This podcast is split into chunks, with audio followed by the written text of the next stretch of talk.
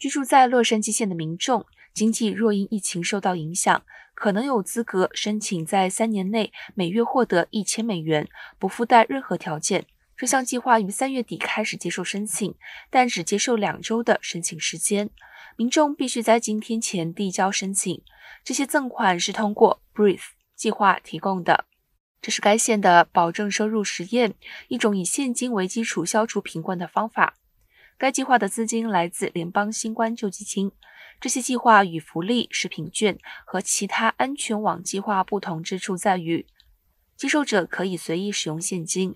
保证收入研究中心的创始主任 Stacy Wise 表示，这很重要，因为人们最清楚自己需要什么，而且每个家庭的需求都不同。